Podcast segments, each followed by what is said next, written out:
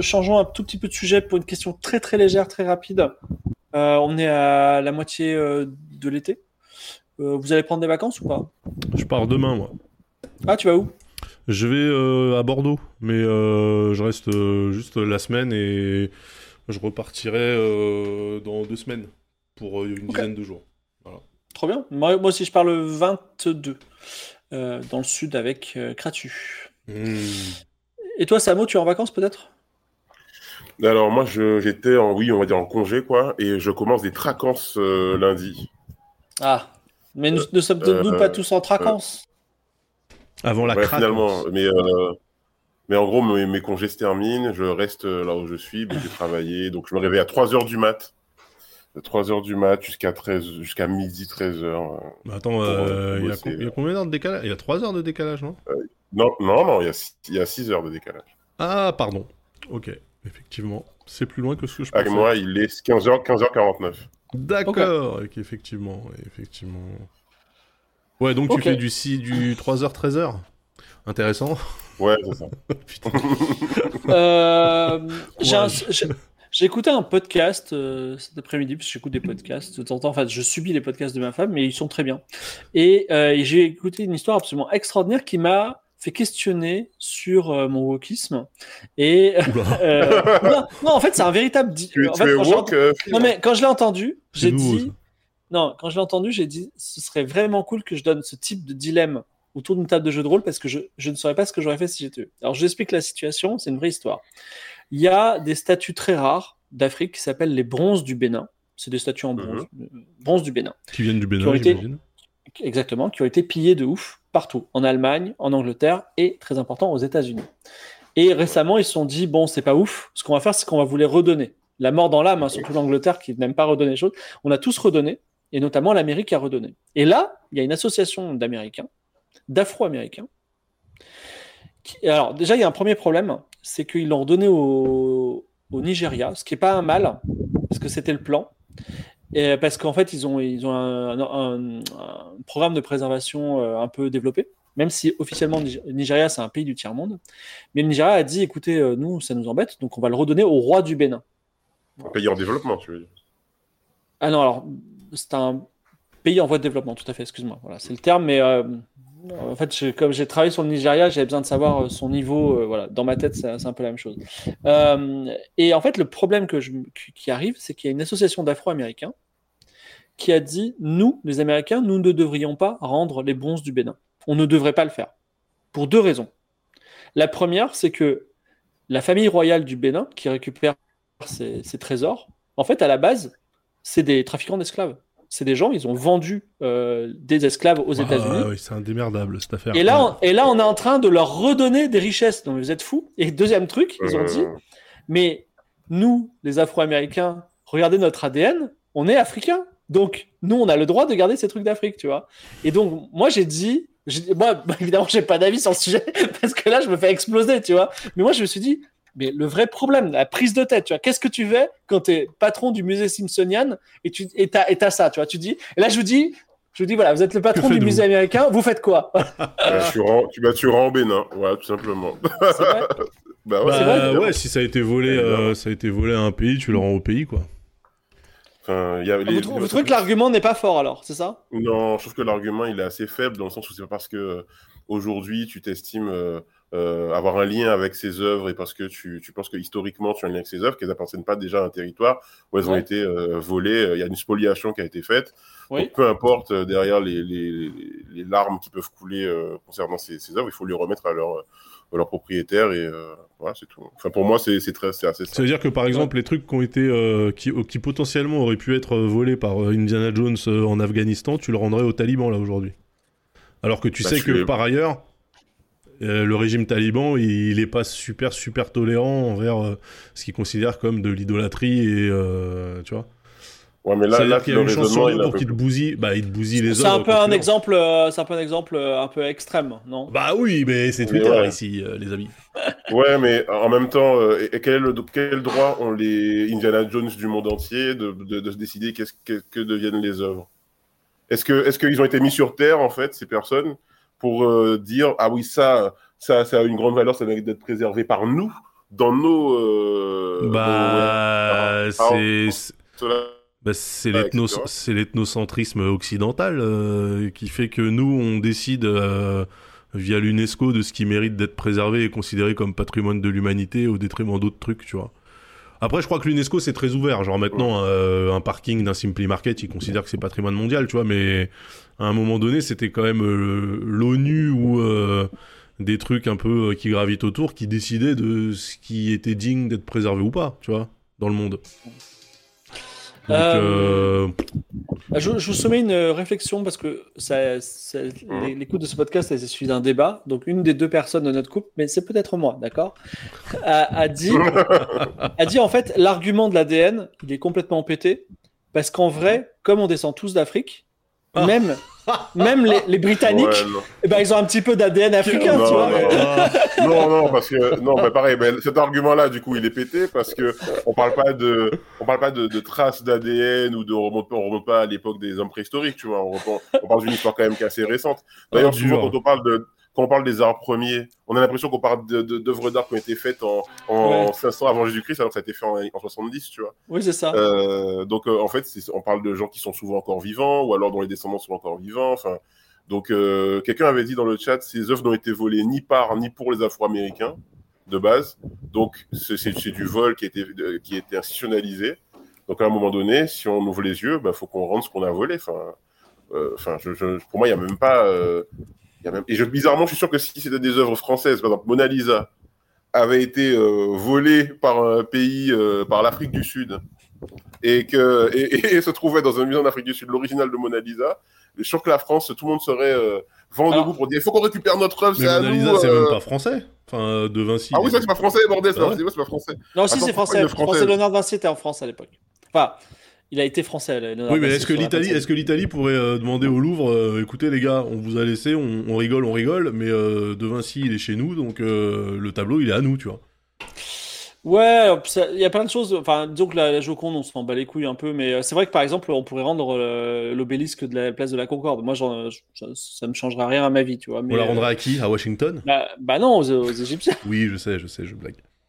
Mais alors justement, Samo, juste un truc. Oui. J'ai fait une fiction audio qui s'appelle Voyage vers le Sud, dans lequel euh, l'Europe s'effondre et euh, l'Afrique euh, explose. Et effectivement, le Nigeria, qui est le pays, la, enfin, le Nigeria, c'est la superpuissance d'Afrique aujourd'hui, donc c'est une mhm. méga superpuissance mondiale. Et effectivement, il récupère toutes les œuvres du Louvre pour les protéger ah des populations non contrôlées en France, tu vois. Donc, c'est un truc qui m'a beaucoup choqué, moi, quand j'ai été au Louvre et aussi j'ai été en Angleterre, alors le musée. Ah, le musée en La National Gallery. Ah, le, British Museum. British Museum, voilà. British Museum. Euh, où je voyais des momies euh, comme ça euh, dans Oui, des sarcophages. Mais, je me disais, mais quel pharaon il y a eu au Royaume-Uni C'est qui le pharaon au Royaume-Uni? Bah, Le Louvre aussi, il a masse momie, mais. Bah, oui, mais, ça. Moi, ça me pose un vrai problème. Mais attends, si tu veux être vénère, tu vas au, au Metropolitan Museum à New York, et tu as, une salle de peintres français, il y a tous les ils ont tous les Van Gogh, il y a tous les Van Gogh, tous les trucs. En fait, c'est moi moi quand tu vois un Van Gogh, quand tu vois un tournesol, c'est coup de bol, il était en expo ça et là ils ont tout, ils les ont tous tous les ils ont tous, tous les Français sont là-bas. Non, alors après euh, moi je suis désolé mais d'un autre côté, si on part du principe qu'il faut aller dans le pays concerné pour euh, être euh, confronté à des œuvres qui viennent de cette culture-là, on serait les premiers à gueuler en disant "Ouais, mais tout le monde ne va pas voyager à travers le monde." pour aller voir les œuvres de bah leur pays d'origine, tu vois. Donc, bon. Oui, mais est-ce qu'il y, y, a un droit est-ce qu'il y a un droit inaliénable des pays européens ou occidentaux à détenir des œuvres euh, Ah non, non, non, mais je, moi, je, dis pas ça. Je dis par contre que si le pays européen, il se met d'accord, genre la France, le Louvre, se met d'accord avec euh, le ministère de, de, la Culture euh, de l'Égypte pour conserver une aile de son, de son musée avec des, des objets qui viennent d'Égypte, bah, moi franchement, je m'en bats un peu les couilles, quoi, tu vois. Moi, ce, moi, moi, ce qui me, qui me pose question, c'est le pourquoi. Qu'est-ce qui fait que, euh, à part la, expliqué par la colonisation, mais bon, ça sera un autre sujet, et je vais euh, faire partir des gens du stream, donc je vais pas parler de ça. Mais qu'est-ce qui fait, qu'est-ce qui fait, qu'est-ce qui fait que des, des pays, genre la France, se dit, nous, on veut que dans notre grand musée qui montre la grandeur de notre euh, pays, on ait des trucs d'Afrique subsaharienne, des trucs d'Égypte, bah des trucs d'Océanie. mais parce que c'est pas une euh, question que le pays France se dit en 2023. Euh, c'est un truc qui s'est posé à l'époque où le pays France il avait un empire colonial. Voilà, et par exemple, moi, le, le Quai Branly, par exemple, pour moi, c'est un bureau des objets volés, euh, trouvés, pardon. Oui. Euh, toi, t'es team, euh, team Killmonger, toi, dans, dans le. Pour faire un parallèle avec. Euh, avec euh, Attention, parce que c'est un mec qui aime les comics, ça, ça vaut. Hein. Bah oui, mais ah, justement. Qui, Killmonger was right, hein, pour moi. Bah ouais, quoi, Attends, moi j'ai pas la ref. Killmonger, c'est la, c'est la carte à Marvel Snap qui tue tous les uns. C'est bah, chier, mais après, je sais pas qui c'est. Killmonger, c'est l'antagoniste dans, dans Black Panther. Black Panther. Euh, et euh, justement, là où T'Challa, T'Challa, le le roi de, du Wakanda euh, est plutôt euh, ouvert sur euh, les autres cultures, Killmonger, lui, il va chercher dans les musées occidentaux les trucs qu'il considère qui ont été volés dans son, à son pays, quoi, à son peuple. En vrai, si ça arrive, moi je rigolerais parce que moi, étant petit, petit, petite personne du peuple, euh, les gens que ça ferait chier, c'est la France, c'est Macron qui s'est après une grosse honte, tu vois. Donc, euh, moi, je serais plutôt content, tu vois. Mais euh, l'important, c'est que je puisse à un moment voir l'œuvre, à un moment de, enfin, qu'elle soit. En fait, moi, l'important, c'est qu'elle soit pas dans la musée du, du prince, enfin, dans, dans, la, dans la villa d'un prince à Dubaï. Ça, ça me ferait chier. En fait, oui, voilà qu'on peut l'avoir dans un musée, où qu'il soit, pour moi, ça me va. En fait, la question, euh, c'est ça, c'est euh, est-ce qu'il n'y a, pas des pays qui se disent, euh, bah en fait, notre culture aura peut-être un peu plus de visibilité, hein, on paye en visibilité, bien sûr, en étant exposé à New York qu'en étant exposé à Ulaanbaatar en Mongolie, tu vois. En vrai, ça s'entend, c'est valide, hein, c'est valide, mais moi j'ai l'impression quand même que beaucoup de, de des œuvres qui, qui, qui, sont dans nos, musées, dans le monde, etc., ils, sont pas d'une époque où on négociait d'égal à égal avec les pays, tu vois. Ouais. J'ai l'impression qu'il y a un peu, il y avait un peu de euh, bah, évidemment euh, l'empire britannique, l'empire français, etc., l'empire colonial français qui dit bon bah ça, ça nous appartient, on le prend et puis voilà, basta. Parce qu'il il faut voir un truc, par exemple le Louvre, il y a beaucoup beaucoup d'œuvres françaises aussi. Et ce qui est intéressant avec Paris et le système de la France, c'est que c'est relativement centralisé. On peut aller au Louvre et autrefois, quand la France était pas chère et que les kebabs étaient à 20 francs, et eh bien le Louvre c'était aussi gratuit euh, tous les premiers dimanches du mois. Voilà. Et euh, donc vraiment, il y avait, tu pouvais euh, tous les premiers dimanches du mois aller voir les, sphinx babyloniens, etc. Mais il faut voir un truc, c'est qu'ils ont ouvert le Louvre à Lens. Déjà, c'est moins rigolo, il faut aller à Lens, tu vois. Et surtout, ils ont ouvert un Louvre à Dubaï. Moi, je vais jamais aller à Dubaï de ma vie. C'est-à-dire qu'il y a des œuvres du Louvre qui sont à Dubaï. Qu'est-ce que je fais? Ouais, mais c'est des prêts temporaires. En fait, c'est pas, c'est pas permanent. Bah, j'espère, mais euh, comment dire moi, par exemple, je me demande pourquoi dans ces musées du, du monde on n'aurait pas des copies de, de ces œuvres-là, tu vois. Est-ce qu'on est obligé d'avoir les originaux de telle ou telle œuvre? Est-ce qu'on est obligé d'aller récupérer des, des, statues, des trucs euh, euh, en Amazonie ou je ne sais où? Ou est-ce qu'on peut pas juste avoir euh, les... on fait de la photogrammétrie, je sais pas quoi et on Non, en fait, moi, moi je me dis si personne n'est lésé, c'est-à-dire si en fait l'œuvre elle est mise à dispo avec une contrepartie, un accord, un prêt euh, par le pays qui la possède officiellement, en fait, il euh, n'y a pas de problème, en vrai. tu vois parmi, les, parmi les gens qui font de l'histoire de l'art, il y a des complotistes spécialisés qui disent que toutes les œuvres Louvre sont des copies tous. Ah, les de c'est une copie. Que les originaux, euh, ils sont dans les archives. Euh. Ouais, c'est ça, ils sont de bien derrière des bunkers de béton, tu vois, mais bon. Mais ce serait, mais ce serait, ce serait, ce serait bien d'ailleurs. Moi, j'ai tendance à les croire, mais. je pense que c'est vrai aussi, ouais. Parce que si j'étais le directeur du Louvre, j'aurais tellement la, trouille qu'un petit enfant allemand euh, balance une glace sur la Vénus de Mio et on perd le torse maintenant, tu vois, que vraiment, je le ferais, je sais ce que je ferais, mais bon, c'est. Dans la zone 51, ça dit sur le chat. Ah ouais.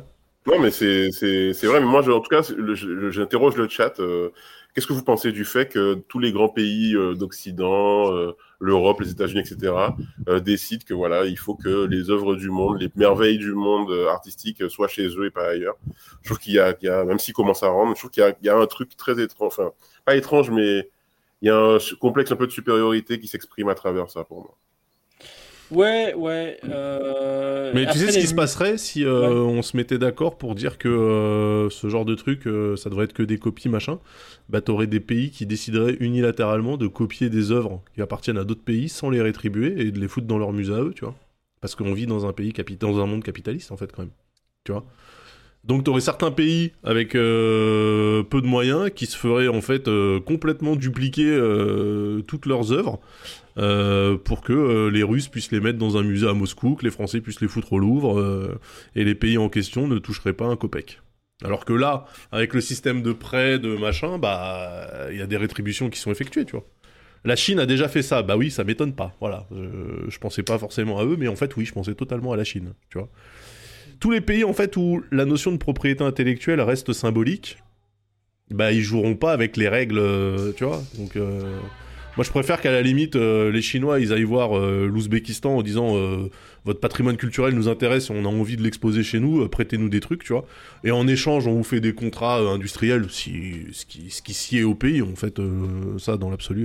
Mais au moins il y a, y a une contrepartie quoi tu vois. Ouais. Je crois que j'ai vu ça, un proverbe kényan qui dit euh, quand les Chinois arrivent euh, en Afrique, ils construisent un hôpital, et quand les Britanniques arrivent en Afrique, maintenant ils font un discours.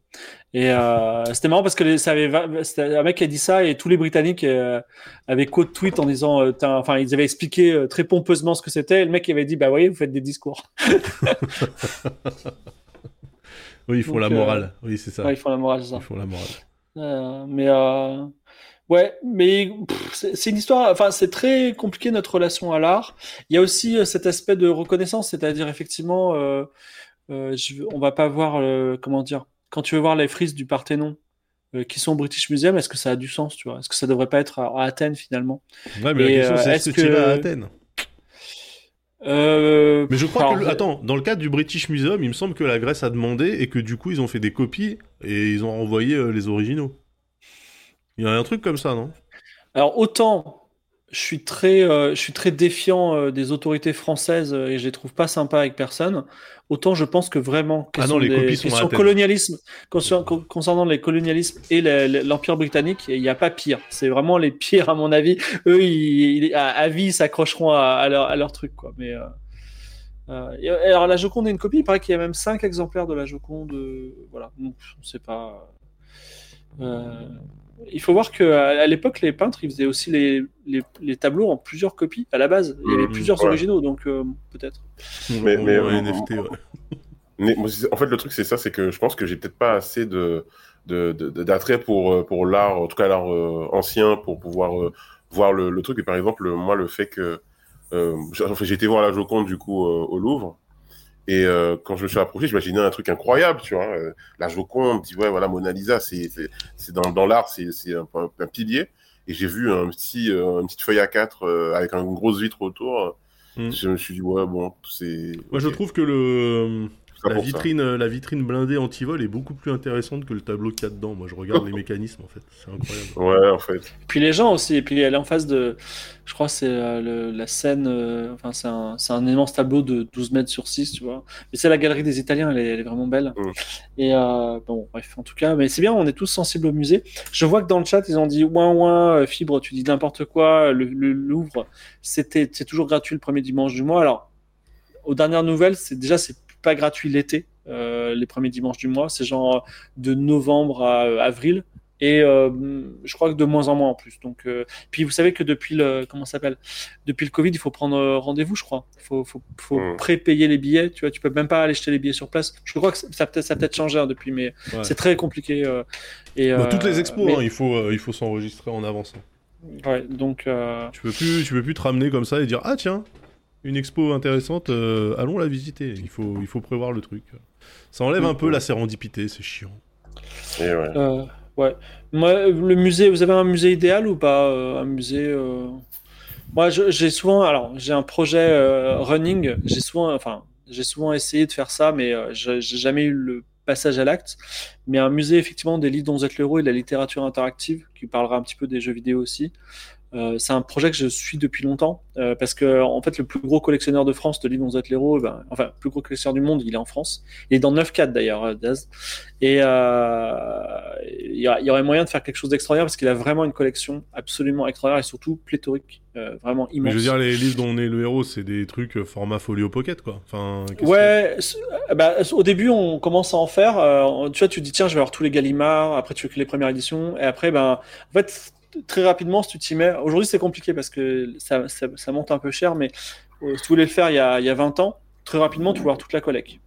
Après, tu les veux en bonne condition et après, tu commences à faire euh, les éditions hongroises, hébreuses, euh, japonaises. Mm. Tu veux avoir les posters, tu veux avoir les protos, tu veux avoir des, des, des, versions signées par des gens qui sont plus là, tu vois. effectivement, moi, chez moi, tu peux voler ce que tu veux, mais j'ai un livre qui a une certaine signature. C'est si ma maison brûle, je l'emporte. Tu vois, c'est vraiment mon, mon, trésor. Voilà. Donc, euh, et, euh, donc. Euh, en fait, la valeur est dans est dans l'œil de celui qui regarde. Hein, donc. Oui. Et la beauté aussi, du coup. Euh, moi, je sais par exemple que si demain un, musée des livres dont, on est le, dont vous êtes le héros euh, ouvrait euh, à la place du poulailler, il y a des chances que j'y aille jamais, tu vois. Ouais, c'est possible. Je le verrais bien à la BNF, mais en fait, c'est très intéressant. c'est vraiment intéressant. Et c'est assez beau en plus. Donc, il y a plein de choses à dire, mais c'est. non, mais sur l'univers en lui-même, c'est-à-dire plus justement les documents de travail et ce genre de trucs. La les, euh, la, vie des, des, auteurs et ce qu'ils ont fait, leur évolution, etc. Oui, mais juste exposer les livres comme on expose les tableaux. Oui, c'est pas très intéressant, j'avoue. Mais euh, parce que tu vois le. Les, musées, on expose le produit fini, alors que moi je pense que ça pourrait être ultra intéressant. Enfin, à part pour certains, on a les croquis et tout, mais moi plus que le, enfin c'est plus le processus euh, créatif qui m'intéresse plutôt que le produit final, tu vois. Donc. Mmh, mmh. Ouais, ouais, y a, c'est euh, un sujet complexe, mais euh, en fait, euh, enfin, une, fois, une fois tous les deux ans, on se réunit tous à, à Londres pour, enfin, on se réunit tous, genre 100 personnes du monde entier se réunissent pour parler de livres dont vous êtes l'héros avec Steve Jackson et Ian Livingstone. Effectivement, là, on voit un petit peu les pièces un peu rares, les trucs. Mais c'est vrai que le collectionneur du 94 qui a pas beaucoup d'argent, il a dépensé toute sa vie, toute sa fortune dedans. Il arrive et il dit, c'est même pas la peine d'enchérir, je prendrai tout. Il, a, il, en a combien juste pour qu'on se fasse une idée comme ça?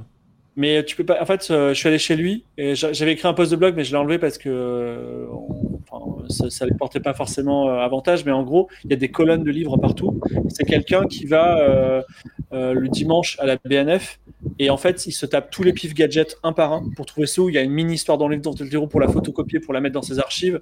il prend tous les, tous les trucs, toutes les fanfics dont vous êtes le héros dans toutes les langues, en grec, tu vois, il sait pas lire, mais il les imprime, il les, il les, il les relie et tout, il les met touchés.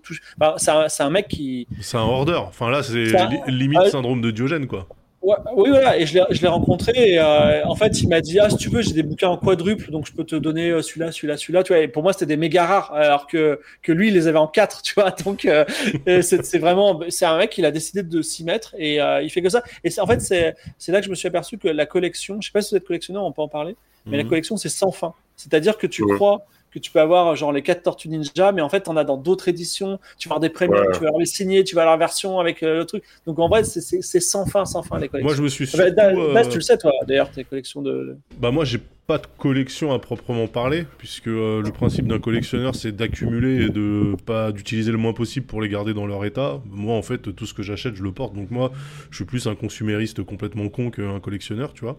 Euh, par contre, il y a un truc sur lequel euh, je, suis en paix désormais, c'est de me dire que de toute façon, à partir du moment où tu as l'oseille, tu peux faire ce que tu veux. Voilà.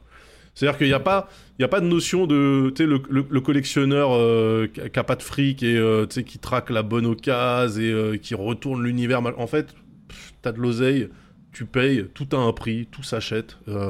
tu dis ça parce que toi, c'est les, les, baskets, tu vois. Oui, mais parce que moi, justement, comme je, je roule pas forcément sur l'or, moi, il y, a des, y a des paires, par exemple, que je vois qui actuellement sont à 1300 balles. je les, les, observe de très loin et je les achèterai si un jour elles tombent sous les 500, tu vois, ce qui est déjà gigantesque. Mais je veux dire, euh, je serais joueur de foot, pro, mais la paire à 1300 balles, j'achèterais et j'appellerais ça un lundi matin, tu vois. J'en aurais rien à foutre en vrai. Attends, juste, euh, pour savoir, euh, la paire à 1300, c'est quoi? C'est une Air Max, une Air Max 1,97. donc le dessus de la chaussure, c'est la Air Max 97. La semelle, c'est celle de l'Air Max 1 de 88. Et la paire est magnifique et elle est à 1300 ou 1400 euros. Alors qu'elle est sortie à 100, 150 balles, 160 balles. Et que moi, je l'avais vu passer peu de temps après sa sortie à 300 balles. Je m'étais dit quand même, 300 balles, une paire de Air Max, faut pas déconner, tu vois. Ben, je regrette un peu là. Mais donc en fait le truc c'est de se dire que dans cet univers-là en tout cas, euh, celui de la sneaker, et je pense que c'est le cas dans toutes les, figurines, tous ces machins-là, si t'as l'oseille, en fait t'as même pas besoin de connaître le sujet. C'est ça qui est, qui est un peu triste, c'est que t'as des gens qui s'improvisent euh, collectionneurs, c'est simplement parce qu'ils ont un budget quasi illimité et ils décident d'accumuler les objets euh, et, de les acheter à des prix complètement délirants euh, pour dire qu'ils les possèdent, tu vois. Mais c'est pas des gens qui sont dans le business, dans, ce, dans cette économie-là depuis forcément 20 ans, qui voyaient les trucs passer, qui n'avaient pas d'argent, etc. Tu vois. C'est vraiment, et ils le font à la, à la Qatari, quoi. Et je trouve ça un peu triste. C'est marrant parce que dans les livre dont vous êtes l'héros, les, tous les, tous les, tous les, tous les items. on est ensemble. Ouais, tous les, tous les items, ils sont entre 5 5 euros et 150 euros. On considère que 150 euros, c'est pas un prix honnête, tu vois. Un prix honnête, c'est 10 ou 25, tu vois. Et, mais juste après les 150, ça passe tout de suite à la pièce existe, mais elle est introuvable, tu vois. Ouais. Et, euh, et ça, justement, c'est le, c'est le, le, graal ultime des, euh, des, des, collectionneurs, trouver la pièce à trouver. Et il y a même aussi un truc encore plus intéressant, c'est la pièce euh, dont on ne sait pas encore qu'elle existe. Voilà. Parce que, en gros, euh, on se pose la question de quel est le premier livre dont vous êtes l'héros, et on ne sait pas encore. Et il y a des gens qui ont trouvé euh, certains livres, et ils n'en parlent pas parce qu'ils veulent tout sécuriser, les livres, les doubles, les quadruples, etc., avant de dire officiellement, hey, j'ai trouvé ça, vous avez vu, ça a été édité en 1925 avant tout le monde, tu vois. Donc euh, c'est euh, assez intéressant. C'est euh, une vraie, voilà, le, le, le, le, truc de base, ça reste quand même de se dire, demain, ta budget illimité, bah, tu deviens le plus gros collectionneur de n'importe quel sujet. Tu vois, là, il y en a qui parlaient de Post Malone qui a acheté l'anneau unique là, de Magic à, à 2 millions de dollars, bah voilà. Après, il n'y a, a, pas que la question de l'argent. Tu vois, par exemple, moi, j'ai été longtemps euh, collection de bande dessinée avant que ma mère euh, jette la moitié de ma collection euh, quand je suis parti à Paris. Mais j'ai quelques pièces. j'ai quelques pièces assez cool. notamment, j'ai un coffret collector Tintin avec toutes les, les œuvres originales, enfin originales, les anciens Tintin et le Tintin et l'Alphard dedans. avec dos, dos carré collé et tout. Enfin, Hmm. Et, euh, et euh, à une époque, moi, j'ai pas d'argent, tu vois, mais euh, j'essayais d'avoir les bons coups. Par exemple, en fait, il y avait une bibliothèque dans, mon, dans ma ville qui jetait des trucs. Ils se rendaient pas compte que le coffret Tintin était super important et avait de la valeur. Ben, je l'ai chopé. oui, mais voilà, c'est en fait. mais des fois, tu, tu deviens collectionneur aussi parce que non, mais voilà, c'est ça, c'est des trucs. Il euh, y, a des passions qui se créent et je doute pas que si toi demain euh, t'as des millions, tu vas en profiter pour, euh, pour appuyer encore plus le truc qui te passionne depuis que t'es gamin, tu vois. Mais en fait, c'est vrai qu'aujourd'hui. En fait, il y a deux trucs, c'est que déjà, l'argent achète tout, donc tu peux devenir collectionneur de, ce que tu veux aujourd'hui, même si t'as zéro connaissance du sujet. Tu vas, t'auras, auras une collection qui tient le coup si t'as si as le budget. Et puis surtout, on collectionne aussi des biens manufacturés qui n'étaient pas forcément prévus pour être collectionnés à l'époque, tu vois, où ils ont été faits. En fait, c'est ça aussi qui est. Tu vois, on, tu, parles de la BD avec euh, la façon dont le truc est collé, plié, machin. Euh, tu sais, il y, a une valeur différente par rapport à des variantes et tout. Dans le monde de la sneaker, t'as des gens, ils te sentent la chaussure et ils savent si elle a été collée en Indonésie ou en Malaisie. Je veux dire, à un moment donné, il faut arrêter de se branler sur le truc, quoi. Tu vois, c'est juste une, une paire en plastique qui a été, euh, qui a été assemblée dans une usine en Asie, tu vois. C'est bon, fin, quoi, tu vois. Bah, j'ai juste une question, Daz. Toi, t'es collectionneur de, de, de basket, c'est ça? Mais non, mais je suis pas du tout collectionneur de basket. C'est juste que à force d'en acheter, en fait, euh, il y a des rotations et du coup, je les, je les abîme pas. Donc, je les garde une éternité. Mais parce que j'allais dire, sur quels critères tu, tu, tu sais ça la niche? Parce qu'il y en a plein qui sortent tout le temps. Bah en fait moi moi c'est simple c'est pour ça que je me considère pas du tout comme collectionneur moi les paires que j'achète c'est pour les porter et si je les achète c'est parce que je les aime bien je suis pas du tout les cotes, la hype. Euh, moi, il y a des paires qui sortent où, tu vois, euh, il y avait des petits à Paris, là. Euh, il y a une collab qui était sortie, une Air Max 95, que je trouvais absolument dégueulasse. Eh ben, un sneakerhead, un vrai sneaker addict, il sera allé pour essayer de choper cette paire-là. Moi, je l'ai vu, j'ai fait, plus la merde, j'en veux pas, tu vois. Alors que je savais que ça allait être un merdier et que ça, ça allait forcément avoir une cote intéressante. Moi, je suis pas du tout dans, dans la t'as combien de paires Je dois être autour des 200, je pense. Ouais. Autant que je... 200 parce que je suis allé chez toi. Ouais, remarque, j'ai pas vu toutes les boîtes. J'en ai vu en haut, j'en ai vu. Euh, oui, non, parce que chez moi, j'en ai que euh, que je garde avec moi. J'en ai euh, peut-être 80, 90. Mais j'en ai stocké dans un box beaucoup plus. Mais c'est des paires. Mais t'es pas collectionneur sinon. Non. mais, tu vois, mais, pas... mais en, fait, c'est en fait c'est pas, pas collectionneur, c'est plus accumulateur, tu vois. Ouais, parce qu'en fait, le collectionneur, le but du collectionneur, le, le, le plaisir, la jouissance du collectionneur, c'est quand tu as 200 pièces et tu sais, enfin, t'as 189 sur 200. C'est au moment où tu vas arriver à la compléter. Oui, en fait, c'est ça. Euh, tu cherches le truc Lui, en fait, tu peux pas être collectionneur de basket parce qu'il y en a bah, des millions. Si, si, tu peux dire, par exemple, je collectionne toutes les Air Jordan. Ou toutes les Air Jordan 1, si tu veux te limiter sur une gamme et puis t'essaies de trouver... C'est faisable ça ou pas? Bah bien sûr, c'est, tout, tout est faisable. Mais euh, moi, justement, je fais pas du tout ça. Moi, je prends des paires, euh, régulièrement, je sors avec des paires que j'ai acheté 35 balles en, en triple solde. Hein. Moi, en fait, le truc, c'est justement le, le, le, kiff pour moi, c'est pas de me dire j'ai que des paires à 800 euros au pied, en fait. Oui, j'en ai à 800 euros, j'en ai à 1000 euros, euh, oui, mais en fait, c'est même pas celle que je porte. Moi, moi celle, que, celle que je kiffe, euh, des fois, c'est des paires à 60 balles que tu trouvais partout. Il hein. a pas de. Est-ce, que tu penses qu'un jour, tu auras envie d'exposer tes, acquisitions ou ce sera pas possible? Non, parce que justement, il n'y a pas de logique euh, qui rentre dans le. Tu vois J'achète pas une paire parce que je sais qu'elle est recherchée, qu'elle symbolise quelque chose. J'achète une paire parce que je l'aime bien. C'est pour ça que je te dis, effectivement, je peux regarder des paires à 1000 balles parce que vraiment je les trouve magnifiques. Et à côté de ça, euh, rocker une paire à 80 euros euh, parce que je l'ai trouvée cool aussi, alors que je sais qu'elle a zéro valeur marchande, je m'en tape en fait. Après, le truc, vu que tu es connu maintenant, en tout cas par rapport, par rapport quand tu les as, quand as commencé ta collection, je sais, sais rien en fait.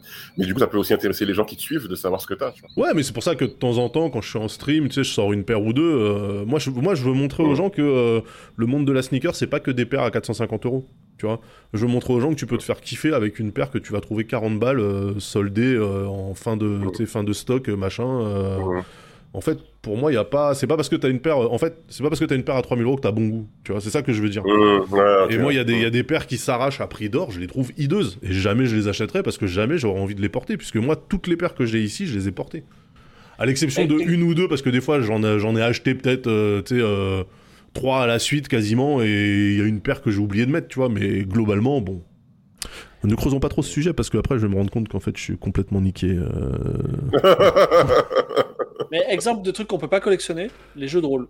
Parce qu'il y en a trop. J'ai regardé, euh, euh, le, patron de Black Book Edition qui produit Roll and Play, il a la plus grosse collection de jeux de rôle que j'ai jamais vu.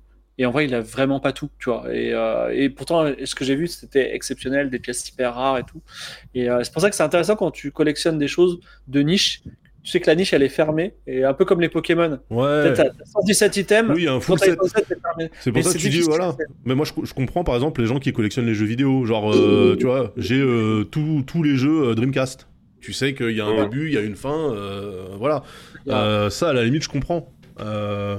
Mais moi, les gens qui. Vas-y. Non, mais les gens qui me disent t'as une collection parce que t'as beaucoup de paires, bah en fait, c'est pas une collection, c'est juste que j'ai beaucoup de paires. C'est comme si tu disais euh, si t'as euh, as 5 boîtes de cassoulet, tu collectionnes le cassoulet. Bah non, en fait, c'est juste qu'il y a des gens, ils accumulent, tout simplement, tu vois. Euh... Vas-y. Non, non, mais je sais pas si vous connaissez, euh, comment il s'appelle Oscar Cornu, ça veut dire. Omar Cornu, ça veut dire quelque chose? Omar Cornu. Donc, c'est un très grand développeur qui a fait qui travaille euh, dans, le métier rayonne et notamment il a fait l'émulateur de la Master System. en gros, si vous jouez à un, émulateur Master System, c'est Omar Cornu. Et Omar Cornu, c'est le plus grand collectionneur de Master System. Il a 48 Master System chez lui. il a 48 dans des boîtes Master System. En fait, là, je comprends encore moins parce que, euh, ok, si tu as la Master System européenne, euh, euh, japonaise, euh, américaine, euh, sud-africaine, bon, ok. Mais après, enfin, il n'y en a pas 48 versions différentes, tu vois Ouais, c'est bizarre comme collection. oui, mais c'est un, enfin, un grand spécialiste de plein de choses. Enfin, tu vois, si demain il te parle de Super Mario, il va vraiment te parler de Super Mario, le jeu, les techniques, l'inertie du personnage, les équations et tout. En fait, il m'a dit un truc très intéressant un jour. Il m'a dit aujourd'hui, avec les moyens actuels, n'importe qui reproduire Super Mario 1 à 99%, mais personne ne peut le faire à 100%. Et je trouve ça hyper intéressant. Hmm. Et euh, enfin bon, bref, en tout cas, mais voilà. Donc c'est un spécialiste de la Master System. Euh, et donc c'est, je trouve ça rigolo la même console. moi, moi, moi, par exemple, il y a des paires que j'aime beaucoup, euh, que je porte, mais que j'ai pas acheté en double ou en triple. Tu vois Parce que je suis pas dans cette optique-là. Les gens ils disent ouais si t'as plus de 5 trucs c'est que tu collectionnes. Mais non, tu collectionnes pas, c'est juste que tu les niques pas. Moi le jour, le jour où j'ai une paire de Jordan ou une paire de Air Max je la sors de la boîte pour la porter, la paire, elle se détruit sous mes yeux, c'est déjà arrivé, bah, je la fous à la poubelle, je suis pas complètement con. Enfin, pour moi, c'est des biens de consommation, c'est juste qu'effectivement, le fait d'avoir une rotation, bah, ta paire, tu la, tu la défonces pas comme tu défoncerais une paire que tu portes tous les jours, c'est tout. Moi, il n'y a pas de...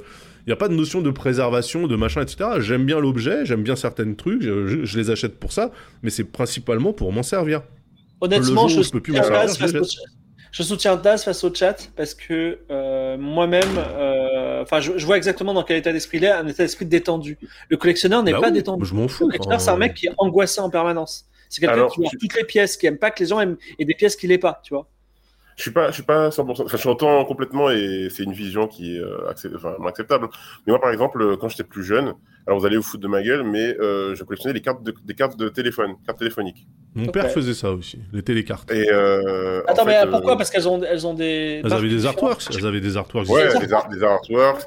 Il y en avait avec des vieux téléphones. Donc, euh, chaque carte avait une, un vieux téléphone des années 1900 et quelques. J'avais des cartes téléphones euh, France 98. Incroyable. Euh, il, y en avait, il y en avait trois différents France 98, si je me rappelle bien. Des cartes, des cartes téléphoniques en lien avec des films. Il y avait Taxi. que j'avais et tout. Enfin bref, j'en avais plein des cartes téléphoniques. Et mais moi j'étais en Guadeloupe, donc il n'y a pas vraiment de marché de la carte téléphonique. Enfin les gens s'en foutaient quoi des, cartes téléphoniques. Et donc du coup, quand mes parents allaient en Hexagone pour des congrès ou des trucs comme ça, ils m'en rapportaient parce qu'il fallait en avoir pour téléphoner. Et euh, ils allaient sous le, la Tour Eiffel. Il y avait des rassemblements de, de collectionneurs qui changeaient leur double, etc. Bah oui, et euh, mais moi, je, je, je, les et moi, je les avais, mais j'étais pas du tout en mode euh, stressé et tout. J'en avais peut-être une centaine, tu vois. Hmm. Mais c'était vraiment, j'aimais juste regarder les artworks. J'avais pas de, j'étais tout petit en même temps. Et, attends, juste une question pour les cartes téléphoniques. Est-ce que euh, tu les achetais pas neuves, c'est ça? Non, enfin oui, tu les achètes pour les utiliser. Pour. Il y, en a aucune qui a, des, qui a tous les crédits dessus, quoi. Non. Là, actuellement, non, non, il n'y en a aucune qui a des crédits. De toute façon, ça marche plus. Hein. Mais euh, oui, non, non, en fait, t'as acheté la carte pour le dessin qu'il y avait dessus. Ouais. Euh, pas pour pouvoir t'en servir, tu vois. En fait, celle-là, c'est une vraie collection. ouais, tu vas au tabac, tu dis j'aime bien celle-là parce qu'il y a Spirou dessus, il te la donne, tu l'utilises, quand tu l'as fini, tu la mets dans ton petit carnet. Voilà. Les, gens ils parlent de, des pins Disney, mais les pins Disney c'est encore pire, c'est un ARG, c'est-à-dire c'est un, un genre il faut aller au bon endroit au bon moment et rencontrer la bonne personne avec le Il faut aller au trading outpost euh, avec le bon cast member, les bons jours, euh, ouais. Ah, moi, je kiffais, moi j'ai kiffé les, les, les, colliers avec les pins Disney, moi j'ai kiffé ça. Mais c'est marrant, ah, ouais, euh, ce truc-là, justement. Euh, moi j'ai appris ça bah, quand euh, Ben Renault a fait le C'est cool, c'est quoi sur les pins Disney, là. C'est là que je me suis rendu compte que bah, déjà il y avait des gens qui étaient complètement matrixés, tu vois, encore, enfin au cas où on l'aurait oublié. Mais c'est là que tu te dis, en fait, tu peux avoir une passion pour absolument tout et enfin tout, tout, tout s'y prête, tu vois. Le, le c'est cool, c'est quoi Sur la trading card de basket? Où tu as des cartes de basket, où tu as un gars qui dit qu'il a pris un crédit à la consommation sans le dire à sa femme pour acheter une trading card de basket de 20 000 boules. c'est incroyable. Bah, vraiment, les gars, t'es dans un autre univers. C'est bah jamais, bah jamais je fais ça de ma vie, tu vois. Et c'est pour ça que je dis la, la, beauté, elle est dans l'œil de celui qui regarde, parce que pour ce gars-là et pour les gens qui sont euh, aficionados de ce sujet, cette carte-là valait 20 000 euros. Alors que toi, on te la donne, il y a une chance sur deux pour que tu la foutes à la poubelle. Parce que tu dis que, j'en ai à foutre, tu vois.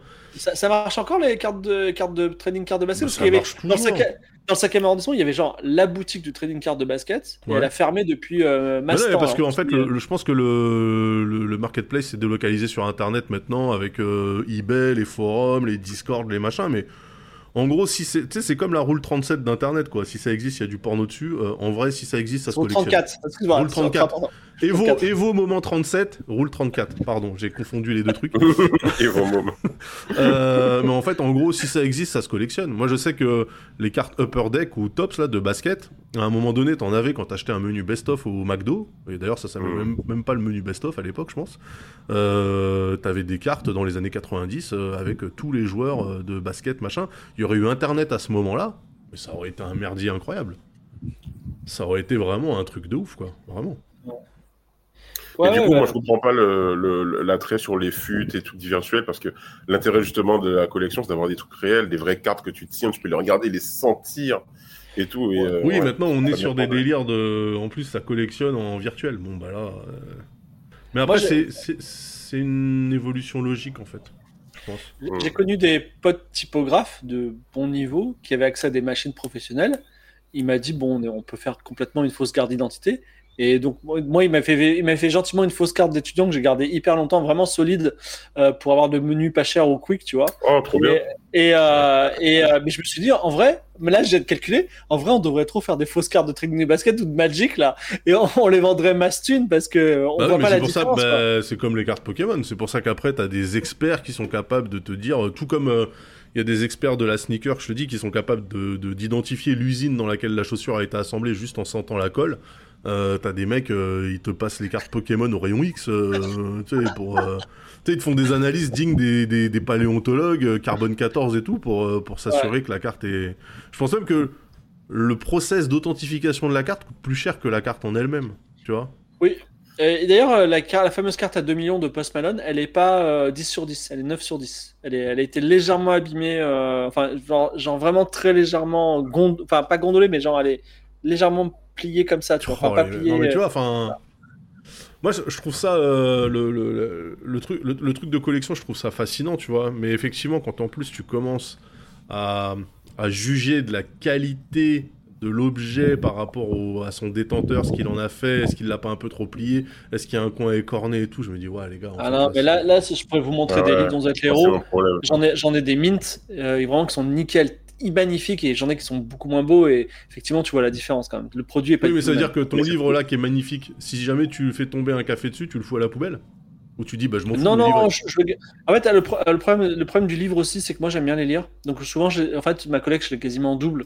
J'en ai un, de lecture et un de préservation, tu vois. Donc, euh, voilà. Mais, mais, mais, ce qui, mais ce qui me, me pose problème, tu vois, c'est un peu ça. C'est ce que je disais par rapport à l'authentification des cartes. C'est quand le monde des adultes oui, rien dans le... bah oui. voilà, dans l'innocence de la carte Pokémon que tu échangeais à la récré. Et quand t'as des mecs avec euh, euh, tempe, grisonnante, euh, les lunettes machin, qui viennent regarder comme ça. Alors, excusez-moi, cette carte Pikachu n'est pas une authentique. Euh, et, les, sur LinkedIn, c'est écrit genre authentifieur officiel de cartes Pokémon, quoi. Ouais, tu vois, ça ça ça, ça, ça, ça retire la magie du truc, tu vois. Ça qui est dommage. Mm. Daz est parti. Euh, c'est le moment jamais de dire du mal des baskets. Mais euh, non, non. En fait, moi, je, je suis. Euh, moi, j'ai cette collection, mais j'ai arrêté. Je l'ai fini. En fait, en fait c'est comme un jeu vidéo. Une fois que j'ai fini ma collection, j'ai arrêté. Parce que si tu la continues, c'est tu deviens fou. Et j'ai vu, vu plein de gens qui où c'est sans fin, ou aussi des gens qui souffrent parce qu'ils ont tout sauf un qui en plus ironie de l'histoire euh, n'est pas n'est pas très rare tu vois donc euh, bon. ouais. Euh, ça peut rendre malheureux. Ouais. Daz n'est plus là et, en fait j'ai plus de sujets donc on pourrait presque passer au reco. Si t'as une reco ouais, alors bah, j'ai deux recos. Ma première reco. Pardon, pardon, excusez-moi, je, je récupère mon, ma nourriture. Allez-y, allez-y, faites les recos. Non, les recos, vas-y, super. Alors, donc deux recos. Euh, la première, c'est la série euh, Foundation, donc Fondation, euh, d'Isaac Asimov, qui a été créée par. la série est créée par David Goyer. Ouais, c'est Apple TV+. Donc c'est David S. Goyer qui est au scénario de Batman Begins, par exemple, qui a fait plein de enfin, au scénariste assez, assez réputé, qui est showrunner de la série, qui réalise aussi des épisodes. Et la série, en termes de production value, je veux dire, c'est du grand cinéma en fait. C'est-à-dire que il euh, y a Dune euh, qui a fait un truc incroyable euh, en termes de science-fiction. On a la même chose par épisode à la télévision. Chaque épisode, c'est impressionnant en termes de VFX, l'acting. Franchement, cette série, elle me, elle, me, met sur le cul. Voilà, donc je vous conseille vraiment de passer un bon moment. Alors, je, juste je réagis à ce que tu dis. Pour les gens mhm. qui. Alors, tu sais, il y a le snobisme qui dit. Il y a le snobisme qui dit oui, moi j'ai lu les livres, tu vois. Ah ouais, ouais, sont pas bien. Et en vrai, les livres sont pas bien. Je me suis tapé tout Fondation. Et en vrai, euh, ça m'a, je me suis grave fait chier. Mais je crois que je l'ai dit. Euh, j'ai déjà dit. Je suis pas, je suis pas un méga fan d'Asimov parce que c'est un, peu, c'est un peu un auteur jeunesse. Euh, il fait, il a fait pas mal de polar euh, science-fiction. Et Fondation, c'est un peu la, sa tour sombre, comme euh, Stephen King a fait la tour sombre. Mais j'ai cru comprendre que c'était chiant à lire en fait. C'est chiant, les, les, les, retournements de situation, on n'en a rien à branler. La toute fin est anti nul. Voilà. Euh, il y a aussi assez peu d'extraterrestres, je trouve, pour euh, une Non, il y a que des humains. galaxie. Ouais, en il y a deux trois, il y a deux trois petits extraterrestres qui traînent, mais en gros, euh, c'est tu vois, ça, ça, me, ça me chagrine sur plusieurs sujets. Et il est un peu passé à côté du truc. Il y a un livre qui est absolument illisible, mais je pense que c'est fondation en mieux, c'est Anathème. Voilà. J'en ai, fait la review sur, mon, sur mon, ma chaîne YouTube récemment. Mais le livre n'est pas très bien. C'est tout ça pour dire que euh, bon, euh, lisez pas les livres, ça euh, voilà. Mais, effectivement, si vous dites ah la, série était trop bien, je vais lire les livres, non, c'est pas forcément bien. La, série, en fait, ce qui est bien, alors par rapport à des gens qui eux ont lu les livres, mais ont, et, aiment la série, parce qu'il y a beaucoup de gens qui ont lu les livres et n'aiment pas la série, ils disent qu'en en fait, on peut, on s'attache à des personnages, on arrive à suivre un peu une storyline avec Gal Dornick, avec Salvor, etc. On suit un peu des gens. Harry Seldon, Robert Malo. Là où, là où, apparemment, dans euh, le bouquin, euh, il y a beaucoup de, de jump temporels où on perd des persos. Alors, moi, j'ai pas lu les bouquins. En tout cas, là, c'est beaucoup plus ancré. Il y a un côté extrêmement euh, Game of Thrones aussi, je trouve. ouais, Harry Seldon, il est genre dans, dans les deux premiers bouquins, après, il disparaît. Bah, après, Parce c'est bien plus tard. Quoi. Bah oui, voilà, c'est ça. Ce que la série fait, c'est quand même des, des sauts dans le temps qui sont assez intéressants. Alors il réussit à s'en sortir en mode bon bah on a gardé la même actrice parce que bah en fait elle était en hibernation, lol, ok ça va marcher la première fois. Euh, S'ils font un jump de 500 ans, ça va, ça va m'embêter qu'on retrouve les mêmes personnages que ceux qu'on a appris à apprécier justement sur, euh, sur ces deux premières saisons. S'il y a du voyage dans le temps, un truc comme ça, peut-être. Je sais pas. Si j'ai pas lancé Fondation, il y a ça. Je sais pas du tout. Ouais. Non, ouais, très bien. En tout cas, moi, j'avais suivi la première saison avec intérêt et je trouve que la deuxième, elle est aussi bien, voire mieux. Donc, euh, je trouve que c'est. Enfin, le développement des persos est cool, euh, les intrigues sont chouettes. Euh, vraiment, c'est, ça se met en place tranquillement et c'est très très cool. moi, en reco, on reste sur de l'Apple Original. Je suis en train de regarder For All Mankind. Mhm. Et euh, mais c'est une dinguerie en fait. Euh, cette série est incroyable. Ah ouais? Ah putain, c'est euh, pouf. J'ai mis du temps à démarrer parce que j'étais là, oui, bon, ok, une série sur la conquête spatiale, blablabla. Ok, qui part d'un truc dystopique, genre les Russes sont arrivés en premier, enfin les Soviétiques sont arrivés en premier sur la Lune avant, genre 15 jours avant les Américains. Donc en fait, ça fout tout par terre, machin. Mais en fait, la façon dont ils utilisent ce fait historique là, ils le, donc ils le retournent et après ils développent l'histoire du monde en partant de ce point-là, mais c'est ultra cool. C'est ultra cool. En tout cas, là, je suis euh, au début de la saison 2 et euh, je la régalade, vraiment la régalade, quoi. Ok. Franchement. Bah, je vais lui donner la euh, chance parce que ça me. Ça me, ça me... je voyais ça sur mon truc Apple TV, je disais ouais, bof, je sais pas. Ouais, moi aussi, j'étais en mode, un, truc un peu en mode, ouais, c'est de l'art science, c'est peut-être un peu lénifiant, on va se faire chier et tout. En vrai, bah, c'est quand même une série qui laisse la place à des vraies discussions entre les persos, et c'est assez rare, tu vois. Des fois, je me surprends à me dire, eh, mais ça fait 4 minutes qu'ils sont en train de parler entre deux personnes, tu vois. tu te dis, ah ouais. Tu sais, c'est une série qui, qui s'autorise. Euh, qui prend son temps, qui pose son truc euh, au rythme où elle veut. Chaque épisode, c'est une heure. Euh, et du coup, tu, tu, tu, tu, vois bien la psychologie des persos et tout, machin. Et puis pareil, comme avec Foundation, alors sur des échelles plus réduites, mais tu fais des bons de 5-10 ans à chaque fois. Mhm. voire plus, parce que j'ai cru comprendre que donc ça commence en, dans les années 60, et la saison 4 qui a été validée, ça sera le 21e siècle. Mais ah. imagine la conquête spatiale au 21e siècle, sur le principe de les Russes sont arrivés en premier sur la Lune. Du coup, les Américains ont décidé de pas lâcher le steak. Ils ont voulu mettre en premier une base habitée sur la Lune. Et après, tu imagines le, tu vois, mmh. on en est à la mission Apollo 26. Euh, enfin, tu vois, c'est, non, c'est vraiment cool, vraiment très très chouette. Ok, bon, je vais, regarder alors. Je vais regarder. Euh, Marocco, euh, alors, on m'a un peu cassé les burnes avec un jeu qui s'appelait A Short Hike en disant, ouais, tu vois, c'était bien. en fait, ben, les gens disaient c'est pixelisé, c'est mignon, il y a plein d'idées de gameplay, les dialogues sont trop mignons, euh, euh, il est court, tu vois. Et en vrai, ben, il est pixelisé. Il est trop beau. il, est mignon. Il est vraiment, mais super mignon. C'est sur le Game Pass euh, Ouais, il vient d'arriver sur le Game Pass. Il est super court. Je l'ai fini en 10 minutes. Mais je l'ai rushé. Ah, d'accord. que vraiment, euh, ah ouais, d'accord. Ma, femme dit, 10 minutes, c'est très très court quand même. Hein. Ma femme, elle m'a dit, viens, on va au casino. Je dis, donne-moi 10 minutes. J'ai fini short hike, tu vois. Et non, parce qu'en fait, tu peux le, tu peux le, tu peux la, c'est un jeu. En fait, c'est comme son nom l'indique, short hike, c'est en gros, tu sors de ta petite maison pendant les vacances et tu dois aller en haut d'une montagne sur une île et redescendre. Voilà. Donc, tu peux y aller direct ou tu peux faire le tour et euh, visiter un peu tout et upgrader ton personnage et avoir plein, il y a plein de secrets et tout. Et vraiment, hyper bon jeu, super bon jeu. Euh, qu'on peut jouer euh, pendant des heures et des heures plutôt que d'y jouer 10 minutes. Mais euh, et, il, est, il, est, vraiment bien parce que il, est il est good mood et, ça marche bien. C'est-à-dire que c'est c'est pas, pas du care, care wave forcé. C'est vraiment c'est très drôle. C'est les dialogues sont, sont très drôles et très chaleureux, sans, sans forcer, très naturel. J'ai beaucoup aimé. C'est très très bonne expérience. Voilà. Ça alors, il est encore. Sur quelle plateforme? Sur, Game, Pass. Sur PC. sur quel plateforme? Sur PC. Bah, il est partout. Dans la ligne d'unpacking. Ok, donc euh, une petite expérience sympathique. Bah. C'est vrai qu'il y, a un jeu aussi, pardon, euh, auquel je joue en ce moment, qui s'appelle Dev the Diver. Et euh, ah. même si en fait c'est un non-sens écologique, parce qu'en fait tu passes ton temps à pêcher des trucs pour les bouffer et à défoncer des requins qui t'ont euh, pas fait grand chose à part qu'ils existent. Euh, les boucles de jeu sont ultra cool. En vrai, euh, je vous le conseille si vous avez l'occasion. T'es un plongeur qui pêche des poissons pour les vendre et les faire manger dans un resto de sushi. Donc t'es plongeur le jour et serveur dans un resto de sushi le, soir. il faut du coup préparer les recettes, machin, etc. Suivre la gestion de ton resto et à côté de ça, il y a un délire à la Subnautica avec euh, des civilisations euh, anciennes enfouies sous les mers à découvrir et tout. ah ouais. Il y a un peu de tout. Et franchement, ça marche archi bien. Euh, le, design est très très cool. toutes les petites animations, les petites vidéos sont ultra chouettes. très, bah, c'est un jeu coréen, je crois. Donc beaucoup d'emprunts à la Japanimation dans les cutscenes et tout, franchement très très cool. Par contre, faut effectivement, tu passes ton temps à, tirer au fusil sur des poissons qui t'ont rien fait concrètement. bon, voilà. Ouais. J'en profite aussi pour dire que il y a des gens, ils ont pas de chance. Et puis il y a moi qui sort un jeu sur lequel je bosse depuis 2016, le même jour que Baldur's Gate 3. Donc c'était jeudi. ah oui, Firebird. Firebird.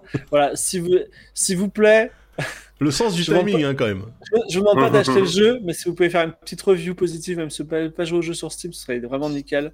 Histoire, histoire qu'on perce un peu. Voilà. Donc, euh, mais euh, voilà, ça s'appelle Firebird sur Steam. Voilà, merci. Est-ce que je peux dire un dernier truc? Oui, bien sûr. Euh, le 1er septembre, euh, je vais lancer la campagne de crowdfunding pour euh, le jeu que je suis en train de développer avec deux autres oh. amis qui s'appelle Au Secours. C'est un puzzle game où on essaie de rétablir l'eau en Guadeloupe. on est aidé par Ouais, exactement. On est aidé par l'esprit de l'eau qui s'appelle Moment de l'eau euh, chez nous, et euh, on doit euh, prendre le, comment dirais la relève du système défaillant et, rétablir la connexion entre le Moment de l'eau et, et, la population. Donc voilà, un jeu qui dénonce aussi un petit peu, et on va lancer donc le crowdfunding le 1er septembre. Donc restez connectés, je vous en parle bientôt. Eh bien, c'est noté. Donc, Firebird et Au Secours, deux jeux, hein, trois personnes sur ce stream, deux créateurs de jeux. Bravo. Bravo à vous. Euh. en plus, Samora, là, plus ça va, plus le fond blanc est en train de t'absorber. On dirait que tu vas devenir immatériel et, ensuite euh, rejoindre le paradis. Euh, est-ce que vous avez, puisqu'on on, va, on va pas se quitter comme ça, on va évidemment raid quelqu'un. Est-ce que vous avez une reco de chaîne à raid pour envoyer nos gentils viewers? Il y a Maudit, qui serait pas mécontente il y a euh, mairie, euh, et puis euh, c'est tout. C'est tout ce que j'ai chez moi. chez moi, j'ai. j'ai qui? Mon truc. Il y a Andalis qui joue à A Way Out avec Invisible Jane. On a Goonie, je sais pas qui c'est. Chemist qui fait du, speedrun sur Elden Ring. Bon, allez, on part, chez, on part chez Mary. Allez, hop, c'est parti. Hop. J'ai dit au pif. Euh, du coup, ça part chez Mary. Nous, on se retrouve, euh, je sais pas quand, parce que tout le monde part en vacances. Moi, euh, j'essaierai de stream le week-end prochain. D'ici là, portez-vous bien. Merci Fibre et Samora pour, pour ce talk du dimanche, qui est vraiment un, rendez-vous que j'apprécie. Merci. Retrouvez-nous en podcast aussi sur eh bientôt. Grâce eh à oui. Ah, oui. Eh oui, ça, va, ça arrive en podcast, bien sûr, des podcasts de qualité, mais en fait un peu de qualité quand même. Euh, et puis le replay sur euh, ta chaîne YouTube également, euh, Fibre, bien sûr. Il n'y a pas de petit profit. Exactement. Hein, toi aussi, tu devrais, tu devrais peut-être. Euh, oui, bah, je te non, mais je te laisse le, je te laisse l'exploitation exclusive de ce, de, ces émissions. Je vous fais des bisous, bisous à tout le monde et on se retrouve bah, déjà peut-être le week-end prochain pour un autre talk du dimanche. Moi, je serai rentré, donc euh, voilà. Euh, si, si, vous êtes dispo, on se cale ça. Ciao, ciao. Ok, bye. Salut.